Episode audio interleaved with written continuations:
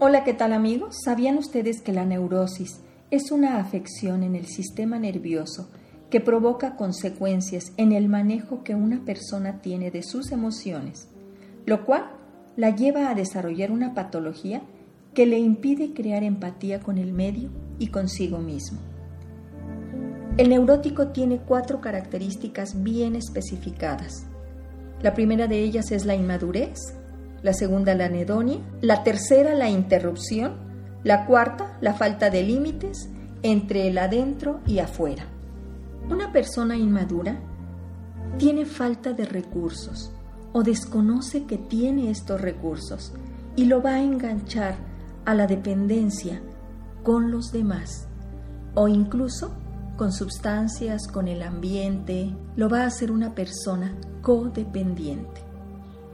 Contrario a esto, fíjense que madurar es un proceso de crecimiento continuo que consiste en traspasar del apoyo ambiental al autoapoyo, es decir, a la autodependencia. La segunda característica de los neuróticos es la anedonia, es decir, las personas no disfrutan de lo que les sucede en la vida, ni siquiera disfrutan su propia vida. La tercera característica es la interrupción. Son todas aquellas personas que inician proyectos, que se entusiasman, pero no los concretan, no los concluyen y se autosabotean para no cumplirlos. Tienen objetivos, pero ellos mismos hacen todo lo posible, incluso inconscientemente, para bloquearlos y no concluir lo que empieza. La cuarta característica es la falta de límites entre el adentro y el afuera.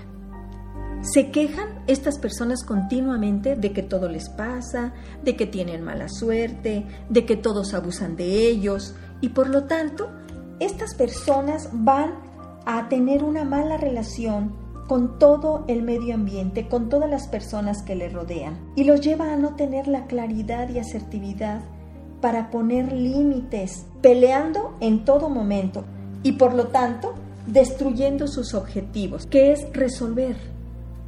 Cae en sus propias trampas, no sabe decir no y si lo hace se siente muy culpable. Dentro de los profesionales de la salud mental, se califica la neurosis como un desequilibrio de la mente causado por la ansiedad y que se produce sin que exista un daño orgánico. La forma en que se manifiesta es a través de conductas inadaptativas o repetitivas, cuya finalidad es reducir el estrés que ellos padecen. A través de los años el concepto de neurosis ha caído en desuso, tanto en la psicología como en la psiquiatría, y hoy los expertos prefieren referirse a distintos tipos de trastornos, como serían los de ansiedad, los disociativos, los depresivos, etc., que engloban problemas como las fobias, la personalidad múltiple, la ciclotimia y el insomnio, entre muchos otros. Para un paciente este trastorno, aceptar que lo padece es un trabajo muy complicado y en muchos casos no lo consiguen. Y posiblemente la causa de ello esté en que aún hoy en día en nuestra sociedad está mal visto que una persona recurra al psicólogo o al terapeuta, ya que lo etiquetan como loco o una persona que está enferma de la mente.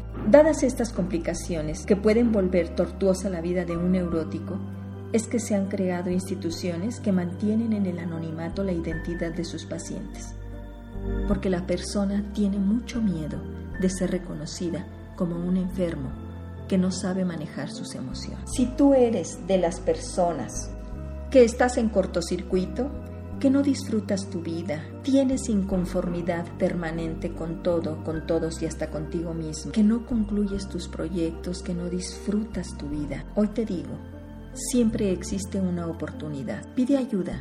Seguro que vas a mejorar, seguro que vas a aprender una manera diferente para resolver y manejar tus emociones. No olvides que es tu área de poder. Y el dueño de lo que piensa, de lo que dice, de lo que siente y de lo que hace, eres tú. Lo único que necesita es un empoderamiento. Pero ese empoderamiento sobre ti mismo es basado en la responsabilidad y en la conciencia. Pide ayuda. Todos merecemos ser felices. Todos merecemos vivir en paz. Tú también. Por hoy es todo amigos, mi nombre es Irma Quintanilla González, especialista en medicina familiar y terapeuta familiar. Gracias por visitar mi página www.saludintegralvidifamilia.com. Allí encuentran entrevistas con profesionales de la salud y temas que seguramente les serán de ayuda.